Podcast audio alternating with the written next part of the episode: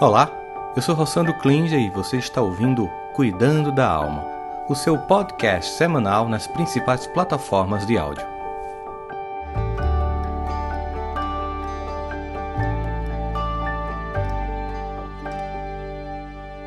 Boa noite a todas, boa noite a todos, sejam bem-vindos ao nosso plantão do Cuidando da Alma. Sempre que tiver um tema que chame a atenção, que comova, que mova a emoção das pessoas e que eu possa abordar, quando estou em casa hoje, tive tempo de ouvir, ler a respeito, consultar biografia a respeito dessa temática, sobre um tema que é tão doloroso para nós, quando filhos matam parentes, pais, de um modo geral. Esse caso recente que aconteceu, a gente falar um pouco dele de forma mais generalista sobre as motivações, o que pode explicar, ou pelo menos a nossa tentativa de entender algo que parece tão sem sentido.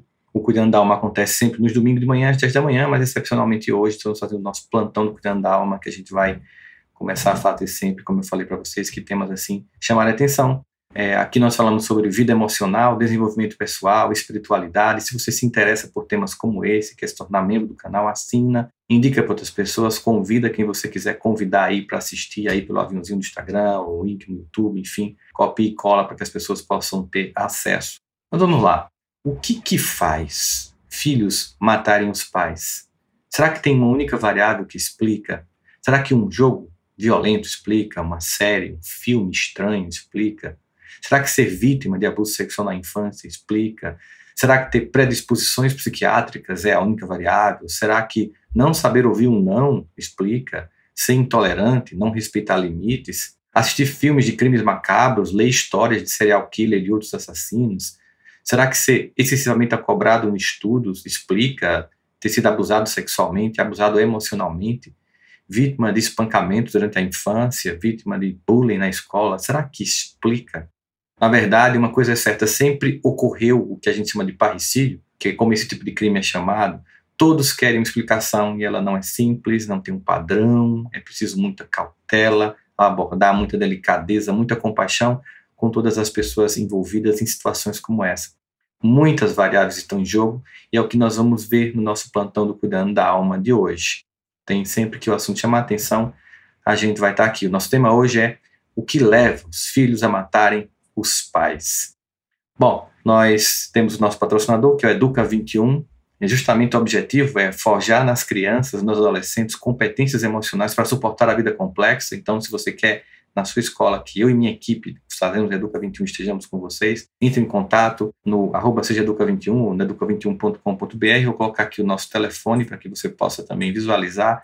Entre em contato pelo WhatsApp se você quiser. E como isso também é um podcast que vai lá para as plataformas de podcast, então vou dizer o número que é 011 93906 5464 e você vai ter acesso a o nosso, a nossa plataforma e acesso ao que a gente tem a oferecer para a construção de crianças e adolescentes mais capazes, mais maduros de suportar a vida complexa como ela é. Ela é. Mas vamos lá ao nosso tema. Primeiro vou contar um pouquinho da história que está circulando na internet e, e nos judiciários, que a gente possa entender o contexto dela e depois falar de forma mais ampla sobre as motivações em vários casos que acontecem ao redor do mundo sobre por que, que filhos matam pais. Então, segundo uma matéria do G1, uma adolescente de 13 anos, aqui em Patos, no interior da Paraíba, que é a duas horas da minha cidade, confessou à polícia que matou a tiros a mãe, de 47 anos, o irmão mais novo, de 7 anos, no último sábado. Já o pai do garoto, de 57 anos, está gravemente ferido. Suspeito de cometer o ato infracional foi o próprio filho do casal, um adolescente, que confessou no depoimento à polícia. O áudio desse depoimento vazou. É, eu não sei o quanto existe de ético nisso, porque expõe a criança. Para quem ouviu, as pessoas começam a especular se havia frieza, por que ele não mostra emoção, como se ele estivesse contando uma história que não é a dele, e sempre há uma tendência da gente querer, a partir de alguns elementos, encontrar uma explicação cabal, o que nem sempre é uma coisa tão simples.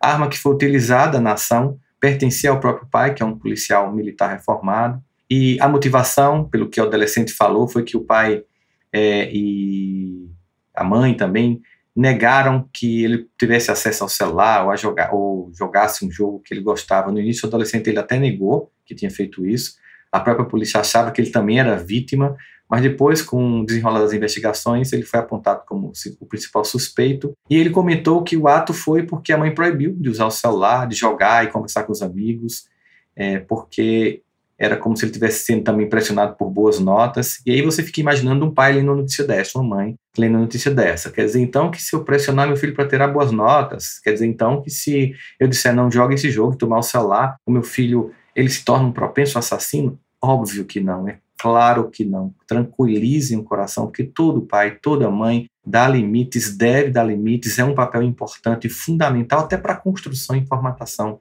do caráter de um ser humano. Então, hoje no hospital, né, o pai disse, abre aspas, não abandone meu filho, ele não sabe o que fez. Ou seja, a vida nunca é simples, nunca é fácil de ser entendida, existem muitas variáveis em jogo que nem sempre a gente pode entender. Por isso a gente vai analisar hoje os dados de muitos outros casos e o que, que eles têm em comum. Até porque não temos todas as informações ainda sobre as características emocionais desse jovem de 13 anos que matou a mãe, o irmão e feriu o pai na cidade de Passos, na Paraíba. Então, o que mostra as pesquisas sobre esse tipo de crime, quando filhos matam pais e outros parentes. Eles são chamados de parricidos. A palavra parricida vem do latim parricidium, de parenes, pai e mãe, e seade, caedere, como costuma dizer, matar. Entretanto, parens também pode significar não somente o pai e a mãe, mas qualquer parente Matricídio, por exemplo, se refere ao assassinato intencional da mãe, e patricídio, então, se refere a do pai, mas o termo patricídio, ele hoje está sendo usado para se referir também ao que a gente chama de familicídio, ou seja, a aniquilação de familiares, ou pelo menos uma pessoa da família que é assassinada junto com outros membros da família, como foi esse caso em que a mãe e o irmão morreu.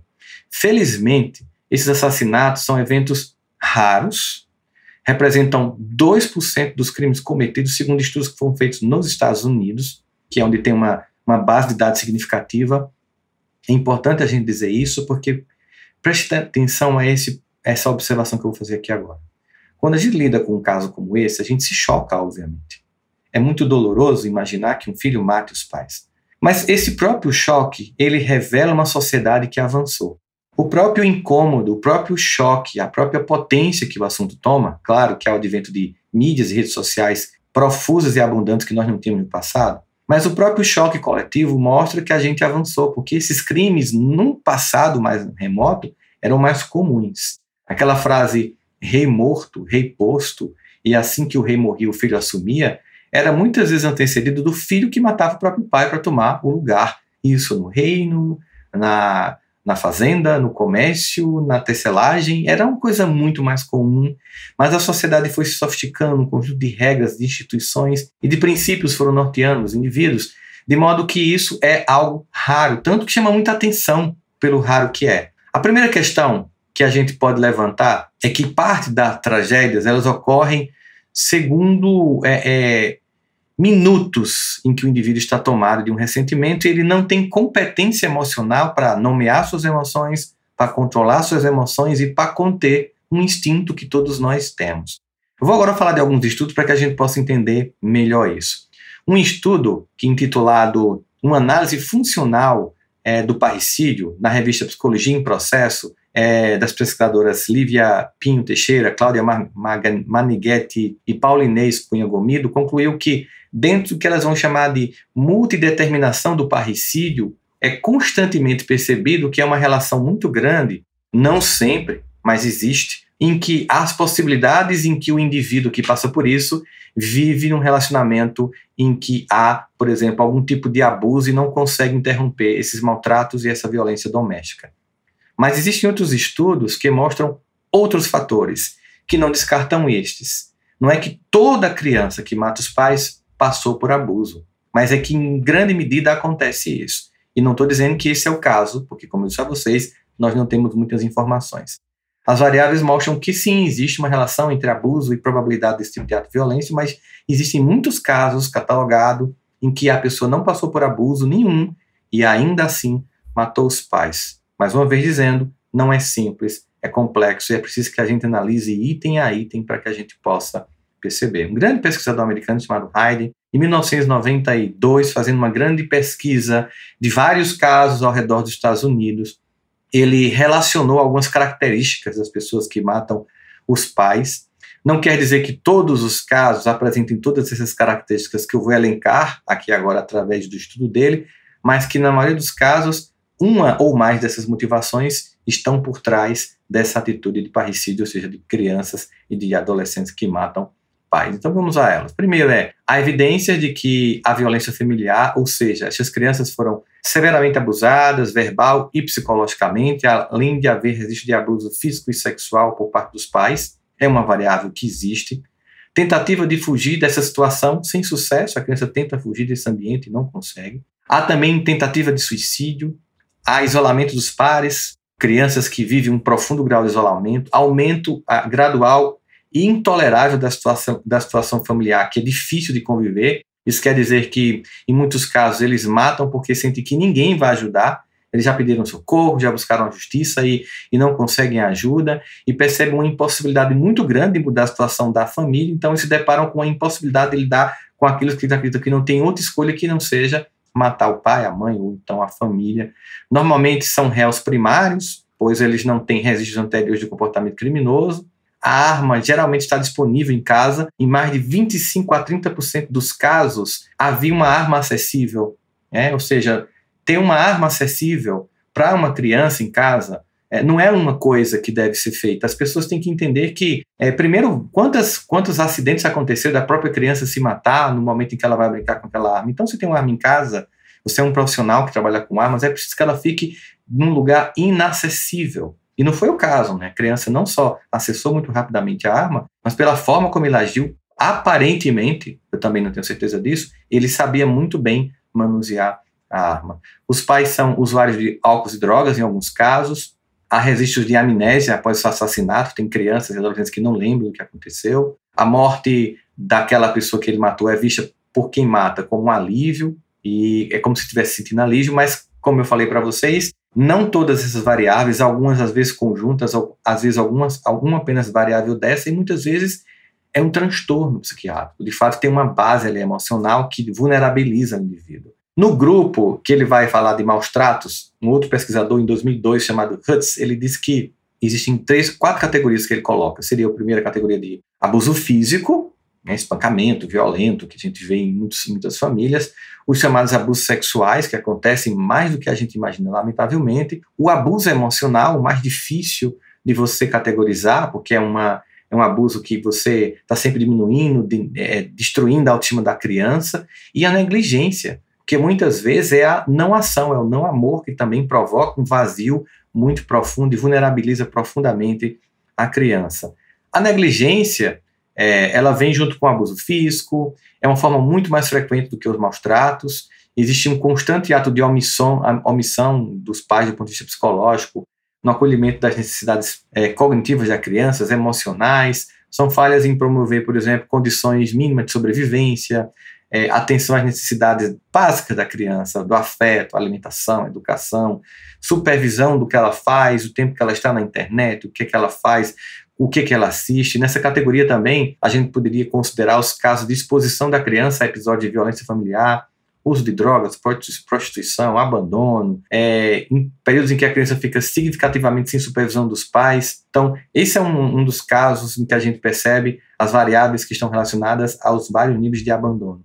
Podemos pensar, por exemplo, aí começam algumas inquietações quando a gente começa a ler artigos, ler pesquisas, lembrar dos casos que já visualizou pessoalmente, de atendimentos, o que a psicologia e ciência do comportamento falam sobre esse tema, o que outros casos aqui fora que chamaram a atenção nos trazem à tona. Podemos também, por exemplo, pensar que negligência é não ensinar a criança a lidar com frustrações, de modo que quando ela ouve o primeiro não, já é tarde porque ela não consegue lidar com isso, porque o psiquismo dela não forjou a habilidade de suportar a realidade como ela é, por exemplo, eu posso tentar controlar toda a dor do meu filho, mas o mundo não é assim. E será que muitas vezes entender que a, a, a experiência da vida por si só muitas vezes é frustrante e, é, e ela tem um caráter pedagógico que muitos pais acreditam que não deve acontecer, porque os filhos nunca devem sofrer, e eles não conseguem construir essa potência de suportar a vida real, a, a, as dificuldades,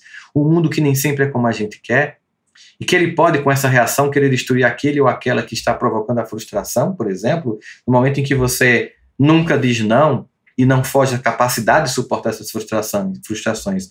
Quando a vida apresenta, ou quando você vai finalmente dizer um não lá na adolescência, já é tarde, essa pessoa não tem capacidade e por não conseguir lidar com esse não, com essa frustração, ela quer destruir o objeto que tenta negar o acesso àquilo que ela deseja, no caso, a pessoa, o pai, a mãe. Seria uma dessas questões. Outras questões também que se colocam, por exemplo, jogos e games violentos, games de tiros. Bom, primeira questão é que, óbvio, nós sabemos que jogos, smartphones, muitos aplicativos de redes sociais, inclusive, eles são, e aí tem vários e vastos estudos sobre isso, construídos para gerar uma severa dependência psicológica. Não necessariamente quer dizer que uma criança que joga videogame vai matar os pais, que joga jogos de tiro no videogame, porque assim a gente teria quase que um genocídio de parte do mundo. Na verdade, o que a gente percebe é que essas variáveis elas funcionam como uma, um efeito que inicia um processo. Né? Existe um componente psicológico muito pessoal em muitos dos casos estudados em que o indivíduo estava vulnerável e aquilo foi só um estalo para que a coisa acontecesse. Mas a questão que fica, então, roçando jogos e videogames e, e jogos em rede e, e, e, celular, acessar a rede social, não traz prejuízo mesmo que a criança não mate o pai e a mãe? Claro que sim. No mínimo, ela mata o tempo, ela mata os sonhos, ela mata os estudos, ela destrói as potências todas que vai desenvolver. Os prejuízos sempre vão existir, por isso que cabe aos pais saberem pontuar saberem entender a importância de, nesses casos, darem limites que são essenciais, porque crianças elas não são capazes de gerenciar os próprios limites, adolescentes também não são. Então, cabe aos adultos, os pais, aqueles que cumprem essa missão, criar limites, tempo de uso, enfim, é uma tarefa intransferível. Os filhos eles estão sempre sendo em, estão sempre em processo de vir a ser, precisamos sempre cuidar deles, né? Outra coisa, será que não suportar regras seria uma das causas? Né? Então, o que, a gente percebe é que ser insatisfeito com regras é um clássico da vida dos adolescentes. Alguns querem mais direitos do que deveres hoje em dia. Lembro que quando o Bill Gates deu uma entrevista no, no jornal The Sun de Londres, da Inglaterra, sobre celular para os filhos, ah, não, eu só dou quando eles completam 14 anos, que é quando a Associação Americana de Pediatria recomenda mas só, só porque é o recomendado. Veja só, é um homem que entende de internet, de rede social e tudo. E aí, como é que é o uso? O uso é temporário, elas não levam para o quarto para dormir, não dormem com ele, porque eu sei que elas vão ficar com a noite inteira com eles. Na hora das refeições, não usam para poder a gente interagir. Quando estão indo para o colégio, quando a gente está levando para o colégio, no carro também não usam. Elas ficam satisfeitas, não ficam irritadas, não conversam, mas é a regra da casa. E o que, que elas dizem? O que elas respondiam é um clássico de todo filho do mundo mais pai, mais mãe, todo mundo faz, todo mundo tem. E a resposta dos pais responsáveis são as respostas dos pais que também são padrão do mundo, mas eu não sou pai de todo mundo, aqui é uma regra diferente. No caso do adolescente, que é, de 13 anos, ele alega que não teve acesso ao celular e que os pais impediram que ele jogasse.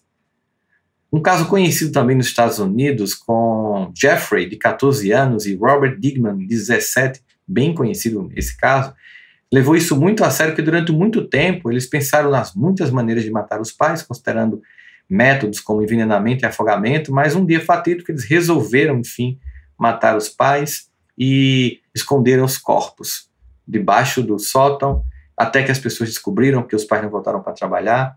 Então a gente percebe que muitas vezes a raiva vem, às vezes a raiva vem você tem raiva dos pais, às vezes você pensa, ah, eu queria que ele morrer, eu queria morrer para poder eles sentirem arrependimento, porque estão fazendo isso comigo, porque estão me cobrando estudar, queria, se eu morresse, como é que eles pensavam? Quantos filhos já pensaram nisso? Imaginando os pais arrependidos no velório, tá vendo, eu cobrei tanto meu filho estudar, mas qual é o pai, qual é a mãe que não cobra que o filho estude, que não cria limites, que não cria barreiras? Isso nunca foi a motivação para que um filho cometa uma atitude de violência. Nunca foi. É preciso que se entenda isso. Reação a abusos, violência é, e violência, será que, por exemplo, acontece isso? Claro que sim. Né? Nesses casos, sim. Existe um outro também muito conhecido caso, que é o do Stanley Leonard, que via o pai agredir a irmã mais velha. Depois de um tempo, quando ele cresceu, ele também passou a ser agredido. E não suportando tanta agressão física e também muitos abusos, ele terminou matando o pai. Um caso semelhante, que a gente percebe padrões nesse, nesses processos.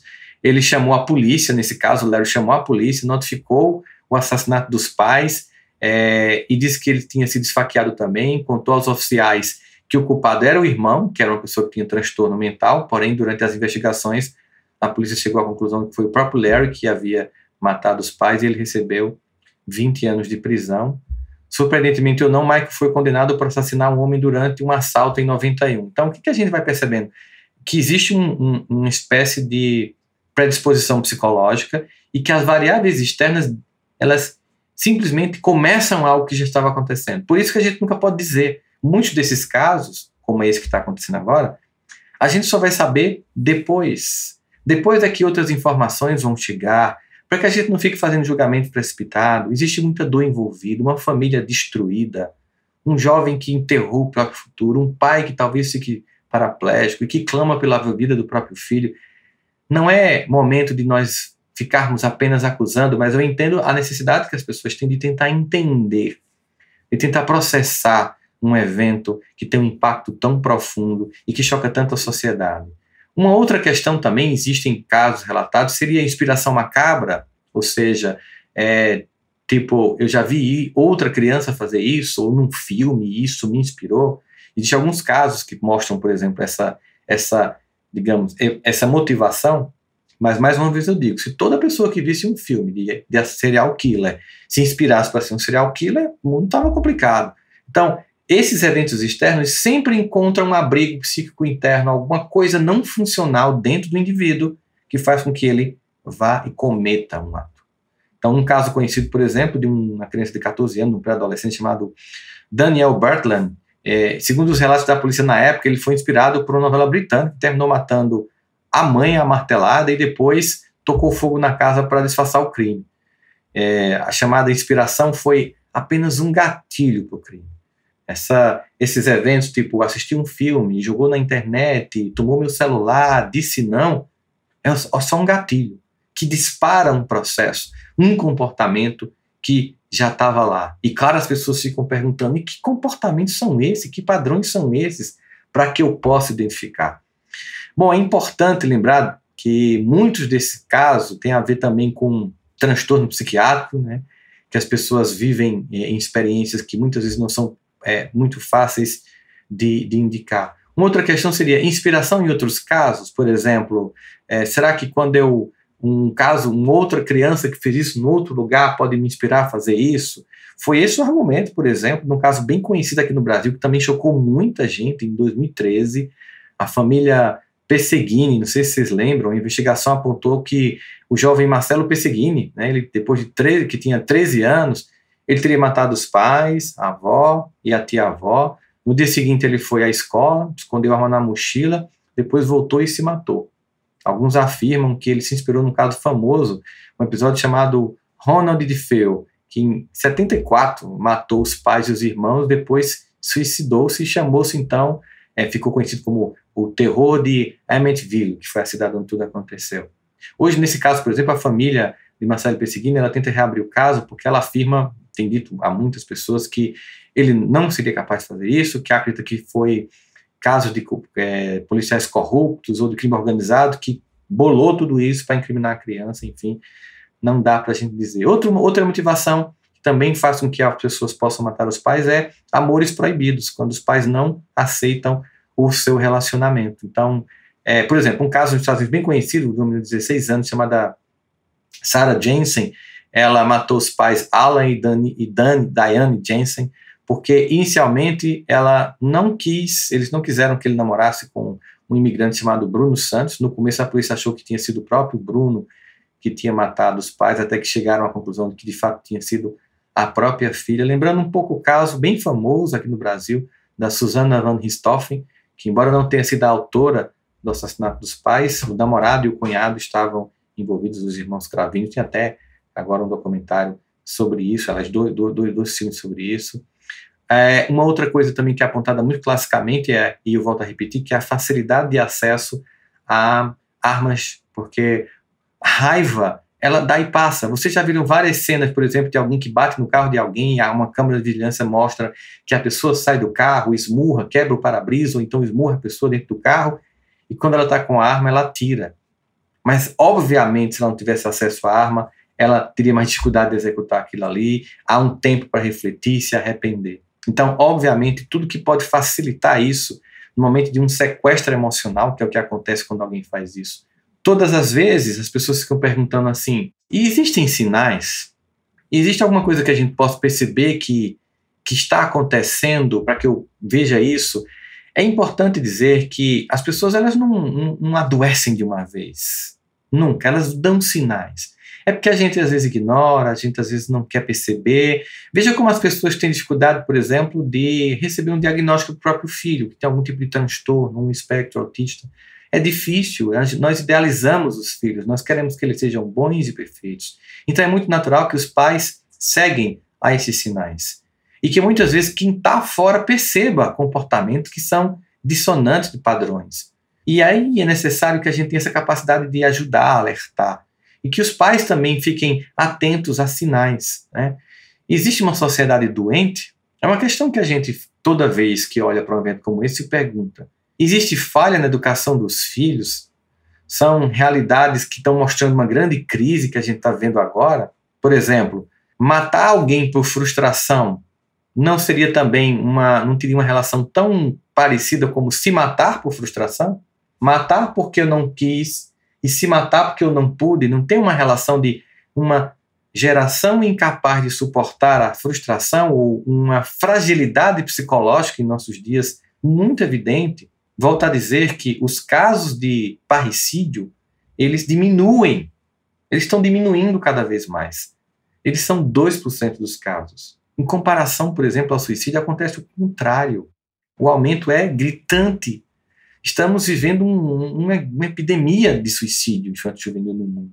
Então, mas por base está essa fragilidade, essa incapacidade de forjar competências emocionais, de construir habilidades, de criar resiliência. As pessoas não nascem com resiliência, as pessoas não nascem com capacidade de suportar a frustração, as pessoas não nascem com flexibilidade cognitiva para aceitar a vida e as surpresas que ela tem. Nós necessitamos desenvolver isso em nós e nos filhos.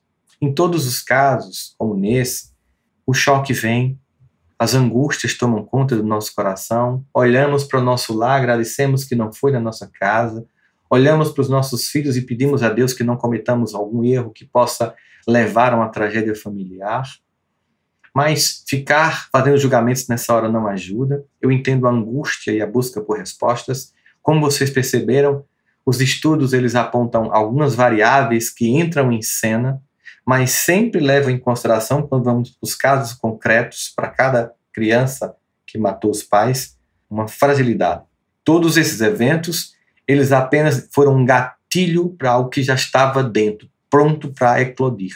E aí vem mais uma vez a pergunta: eu tenho como identificar? Nem sempre é tão simples. Eu não tenho sempre, nem sempre a possibilidade de identificar esse, esse, esse vulcão que está para eclodir. Mas certamente é importante entender que as pessoas que suportam a vida e as dores, as frustrações, as angústias, os nãos, elas têm muito menos probabilidade de se destruírem e de destruir os outros. Porque elas entendem que faz parte da regra do jogo. Elas aprenderam desde cedo. E também não pode ser excessivamente. Tem casos em que as crianças mataram pais por excesso absurdo, desproporcional e patológico de regras, em que a criança não tem direito a nem ter amigos, a nem respirar, nem namorar. Então, são já é o inverso oposto, é o equilíbrio, a capacidade de deixar a criança através de regras e limites, manifestando suas potências, suas capacidades e testando, empoderando e dando a ela uma certa liberdade e assistida com amor para que quando se cometa um erro, dê tempo a se corrigir. O que não pode é achar que a culpa é do mundo, porque alguns pais estão dizendo: ah, mas a gente mal pode bater numa criança, que lá vem um conselho tutelar.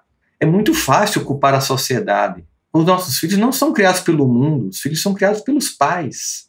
Então, quando o conselho tutelar vem, se ele estiver cometendo excesso, como sociedade, vamos buscar corrigir. Mas o objetivo de criar conselhos é evitar o, o, o excesso de pais que são de fato criminosos, que queimam os filhos, que batem, que amarram, que violentam. Se não tiver uma instituição vigilante, é, é, então é muito mais fácil culpar uma instituição que ah, não estão deixando educar. Alguns pais dizem assim: eu não tenho tempo, Eu não tenho tempo porque eu trabalho muito, faço muitas coisas, mas será? Será que se você pegar 20% do tempo que você dedica ao seu celular e dedicar aos seus filhos, você não vai ter uma família muito mais capaz? Será que muitas vezes nós temos é, mais desculpas para fugir das nossas culpas e a tragédia continua acontecendo? Será que eventos como esse não devem chamar a atenção de como nós devemos evitar, não procurando lá fora, mas a minha cota de responsabilidade na minha família com os meus filhos para que tragédias não aconteçam? É esse o objetivo de eventos como esse, no sentido didático, pedagógico, de que eles trazem uma cota de dor para uma família que está destruída e para nós que assistindo essa história possamos imaginar como nós temos responsabilidade sobre as vidas que estão em nossas mãos, para que possamos forjar nessas filhas e nesses filhos as competências, para que eles possam viver uma vida, suportar as intempéries da vida. Não podemos querer imaginar que podemos controlar o tempo, a temperatura. Não podemos criar um mundo e queremos um mar calmo para que os nossos filhos naveguem. Nós temos é que forjar neles competência para que possam navegar em qualquer circunstância e que tenham a capacidade de voltar para as praias tranquilas do amor familiar.